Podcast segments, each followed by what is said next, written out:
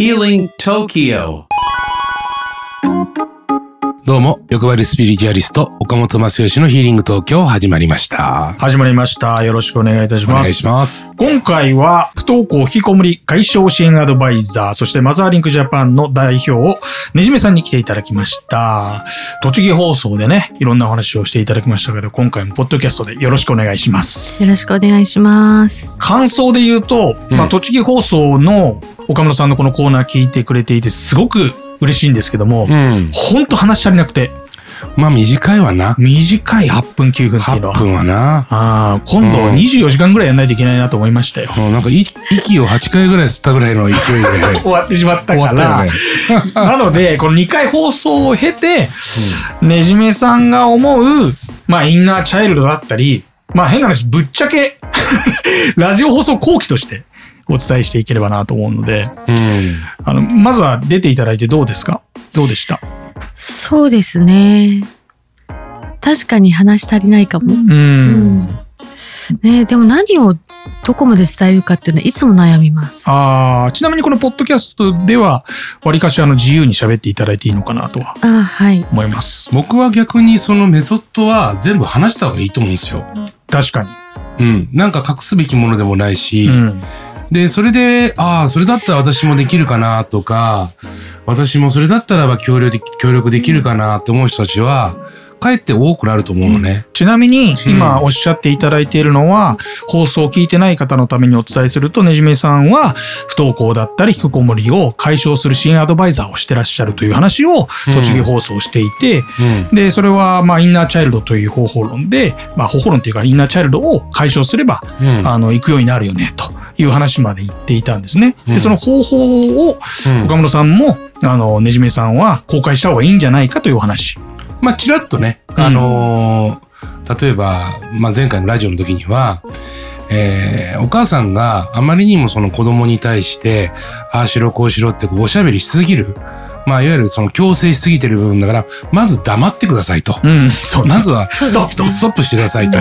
そして、ハグは最低できるようになろうよと。うんこっからですよねっていうことを言ってたよね。そうですね。うん、まさにその通りだと思うんですよね。うんまあでそれからもう少し突っ込んだ話をするならば、はい。うん、肝になってくるのはどういうところ、うん確かに。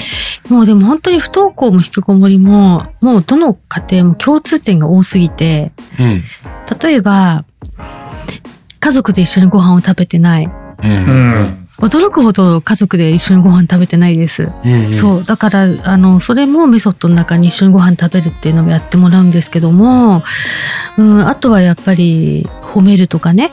う。うんん。で、割とこれを始めた頃にね、東京の友人から、実は息子がっていう 相談があったので、あの、支援をさせていただいたんですけども、その奥様が、あの、学校の先生だったし、すごくしっかりした方だったので、全部マニュアルを作ってですね、お渡しして、あの、やってくださいって、こういうふうに、この通りにやったら学校に行けるようになるからって、全然うまくいかなかったんですよ。で、分かったのは、そう、やっぱり、なんだろう、じゃあどのタイミングでとかあるじゃないですか。うん。そう、だから最初に全部お伝えしてもできないんだなっていうことを思い知ったので、それやってほしいことリストを、トゥドゥをやって、そうなんですよ。はい。それでやめたんです、それを。で、もう一つは、大事なのは、えっ、と、これも心理学の用語で、あの、ある、なんですけども、安全基地の役割をお母さんが果たさなきゃいけないんですね。安全基地。はい。で、その安全基地っていうのは何かっていうと、どんな時でも、えー自分を受け止めて守ってくれる存在っていうことなんですね。でお母さんがその安全基地を果たせてるかどうかっていうのが一番重要なんだけども、もう一つは、あの、お母さんも愛着障害があるわけだから、うんお母さんにとっての安全基地も必要なんですよ。うん。で、その安全基地を果たすのが支援者なんですね。うんだからこういうこれ絶対一人じゃできないんだなっていうのがあるので、支援者がたくさん集まらないとね、安全基地確保が。そううんそうなんですよ。うんちょっと一つ質問したいんだけど、はいいいですね、いいですよ。母親がいない、いもうそもそも母親が死んでしまってる子はどうしてるの？もうね、その質問がすごい一番怖い質問なんですけど、そうあの、まあ、被災地では、あの、父子家庭の支援もたくさんしてきたのでね、あの、で、まあ、正直な話父子家庭のもちろん普通のご両親揃ってる家庭よりもあの母子家庭の方が不登校率は高いんですけどももっと高いのは実は父子家庭なんです。そうだからやっぱりお母さんがいるいないっていうのはすごく大きくってで父子家庭のあのお父様も私のところに相談しに来ます。で、私、1対1で最初からやり取りをするんではなくって、まず、親セミナーっていうのに、必ずご家族でね、当事者のお子さん以外、ご家族で参加をしてもらうんですね。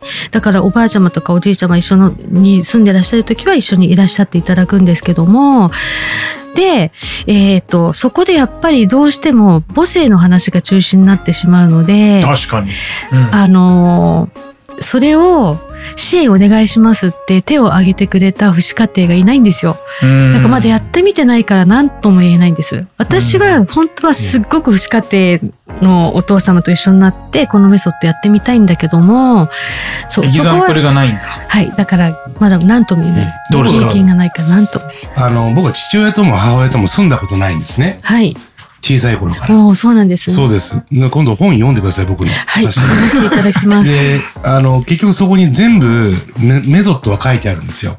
でそういう場合はどうすればいいかっていうことが深く書いてあるので、今お伺いしたいですね。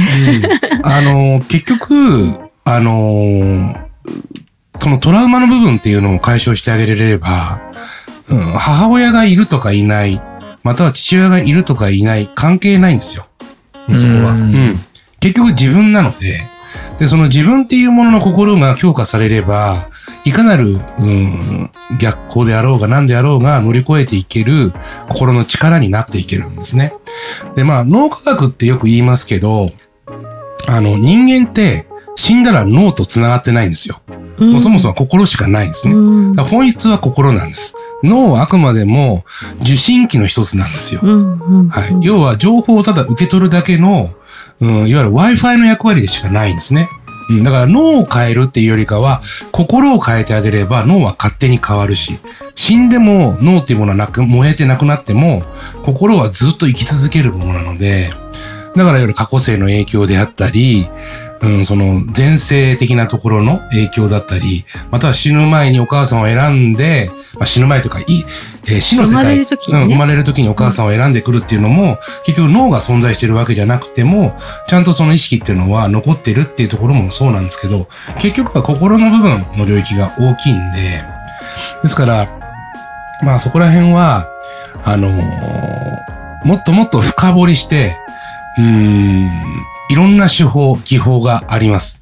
で、例えば両方、両親が死んでる場合どうすればいいかっていうと、自分が本当はこうして欲しかった、ああして欲しかった、実はもっともっと愛情して、こうして欲しかった、ああして欲しかったって気持ちを、お墓の前で言わせるだけで全然子供が変わります。うーん、なるほどね。そう。うんだから、もっと抱いて欲しかった。うんもっと自分のことを優しく包んで欲しかったっていうことを、あの、いわゆる仏壇の前でもいいし、お墓がなければ、えー目の前にお母さんお父さんがいると思って言ってみるのもよし。うん。でもそれだけでも全然心っていうのは、あの、軽くなるんですね。なんかうん、これ、あの、ねじめさんがやっている瞑想と科学の領域とおっしゃってましたけども、うん。その領域と、岡本さんの今やってらっしゃるスピリチュアルの領域がうん。コラボすれば、うん。すごくいろんな人を助けれそうですね。そうだね。うんねうん不思議ですよね。そこの領域はやっぱり不思ね、議だなってすごい思ってます。あ不思議だなっていうのはどういうところがですか？なんだだから、その、あ、あの、100%賛同するわけですよ。うん。ああ、岡本さんの意見に？うん、そうそうそう。んなるほど。うんなんだけど、そう、でも脳科学的にも立証できることもいっぱいあるじゃないですか。その実際脳の形が変わってったりとかね。うんそうだから本当にそこって不思議だなと思って。私は本当にそその辺のことっていうのはあの本を読んでのまあ聞きかじりというか読みかじりでしかないからね。研究者じゃないから、あのどこまでがどうなどうあれなのかっていうのはわからないけどもそうでも、うん。あの脳はね、確かに変わるんですよ。ってっていうのは僕、韓国にね、韓国に、あの、最近よく行くでしょ？はい。で、その時に自分の脳波っていうものを調べるうんマシンを作ってる会社があるの。うーん。で、潜在能力を高めたり、または過去のトラウマ、脳に刻まれているトラウマを解消したり、で、その脳波がどれぐらいの領域にどういう反応を起こすかっていうものをデータ化するっていう、あのそういった企業があるんですよ。で、そこ僕連れて行かれて、僕の脳波を調べたいとはい。いうことで、えっと、今回行ってきたんですよ。で、世界レベルで一番高い人が62っていう数値なんですって。うん。で、そ、で、僕の数値を調べたらば88だったんですよ。すか、それ飛び抜けた。うんで、世界で今1位なんですって、僕のデータで。笑っちゃったけど、うんマジっすか？いや、そうなんですよ。へえ、世界一がいる。見見たことがないと。うん。こんな脳波を見たことがない。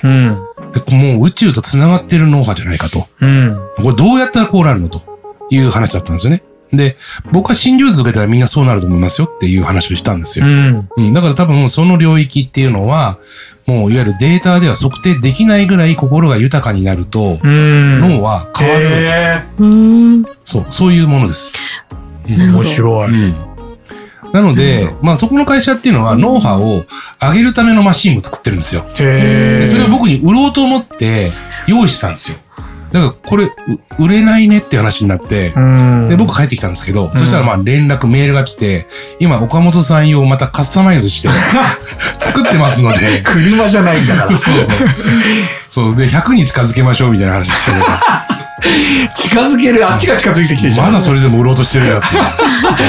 すごいですね。うんそういうところはビジネスがゴリゴリきますね。ね。えー、面白いな。だからまあ脳っていうものと心っていうのももちろん一対だし、うんう。ん、あの、そうだと思いますけどね。まあ、ねじみさんはそういう書籍読んだり知識を深めていることっていくことが楽しくてしょうがないし、うんそれをまたそ,、の不登校だったり、外に出れないお子さんだったりとかっていう、自分でリストカットしちゃう人たちだったりとか助けるっていうね試してみたらっていう感じです。ずーっと。ねはい。その研究の立場でいらっしゃるからそこはそこで続けていただきつつ、はい。ね、そこで助けた人たちがもっと上に上にとかフェーズが上がった時に岡本さんっていうねそういったものもありますもんね選択肢としては。ね、で私のメソッドって今のところお母さんがいに頼らないとできないわけですよ。ああそうかさっきも言ってた。うん、でも中にはやっぱりあのそれは厳しい人たちもいっぱいいるわけですよね。うんで変な話だけどそのお母さん自身はもうおばあちゃまってそれやるの無理だったりするので、うんそうだからあのお母さんをどういうふうにやっぱり変わってもらうかっていうとこなんだけどもでも私のとこに来た人そうやってお母さんとして来た人たちはまだ子供なんとかしたいって思いで来てるからいいんですね。うんうんうんそうでもよくやっぱり相談があるのは私自身があの子供いない独身の人とかでも、うん、私自身を助けてほしいってよく言われるんですよ。で多分できないことはないと思うけどそこまで手が回らないから本当はあのうん、その人自身を一人で変えられるようなうん、そうですよことね。もなんか支援をできたらそういう視野も持てたりとか、なんかあれですそういいよね。なと思ってるんですよあね。のー今僕が俯瞰して見えるのは客観視ですけど、はい、そういうねじめさんがわからない領域みたいなのってやっぱ書物読んで出てくるじゃないですか。出てきます。そういったものも、なんか、スピリチュアル的に言うとね、信じないかもしれないけど、はいみたいな話が、ええ、一つ、うん、なんか武器として持てると、うんさらになんか良いですね。見ていると。これあれ？これ使ってみてください。ありがとうございます。もう、はい、もう我慢できずに。ありがとうございこれます。僕のメソッドなんで、はい、これは自分でできるんですよ。ここ7日間で、あ、そうですよ。こういうの習ってもらえばいいんですよ。心の負担心の負担の外し方、あ、もうぜひ、はい。そんな番組になっちゃいましたけども。あの、私の、あ、私のメソッドはリボンメソッドって言ってるんですよ。はいはリボンって言ってるけど、リボンなんですけど、うんリボンのが可愛いからリい。ボンって言ってるけど、はい。生まれ変わるとか、育て直しって意味があって、うんだから本当は、えっ、と、不登校引きこもりは3週間の育て直しで解消できるっていう、あの、講座をやってたんです。はい、もともとはね。うんうん。でも、はい、あの出版の人に育て直しっていうのがピンとこないから取った方がいいって言われて、はい、最近それ、その言葉は使ってないんだけど、本当に育て直しのメソッドなんですよう。ーん。はい。なんか、また今後この二人がどこかで会う気がするので、なるほど。ええ、ぜひともまた来ていただいて、うんあのーなんだろうな、能力を高めるとかではなくてね、えー一つのメソッドのなんか、こう、一になればなと思いますので、引き続き、はい。えーよろしくお願いいたします。で、またイベントのお話なんですけれども、イベントもう一度告知よろしいですか？あ、はい。えっ、と、一つはですね、あの、もう不登校とか、その精神疾患を持ってから治すってとっても大変なので、とにかく、あの、お母さんがハッピーなことが大事？それをまず妊婦さんに伝えたくてですね、えっ、と、妊婦さん向けの、えー子育て講座をやります。で、1回目はですね、もうスペシャルなんですけども、子供会議っていう映画があるんですね。もう本当に素晴らしい映画です。えっ、と、ゴーダ友監督っていう監督が作った映画なんですけども、でその監督との、えー、とトークセッションと、えー上映会と子育て講座セットでですね、えー5月の21日日曜日にやります。えー、ニンママパパを160名を無料でご招待するので、ぜひですね、皆さん、えーご参加いただきたいと思います。それからもう一つは、えっ、と、6月の3日の土曜日なんですけども、もうこれコロナで3年間封印してました。はい、もういよいよということで、えっ、と、不登校引きこもりを3週間で解消するためのアドバイザー、養成講座の体験講座をやります。はい。そちらも渋谷でやりますので、ぜひ皆さんですね、えー、いらしていただければなと思います。なんかね、そういった社会問題でもありますから、引きこもりだったりとか、不登校だったりとか、リストカット自分でっていうね、僕も一人の親として、非常にそこをなんかね、誰かが助けてあげられないといけないなと思うし、僕らが日々生活してるとできないことを手助けしてくださってるのも、まさに二人が。なので、引き続きご尽力いただければなと思います。ということで、えー今回はですね、初のゲストになりますね。はい。不登校引きこもり解消支援アドバイザーの、えーそしてマザーリンクジャパンのねじめさんに来ていただきました。ありがとうございました。ありありがとうございました。Healing Tokyo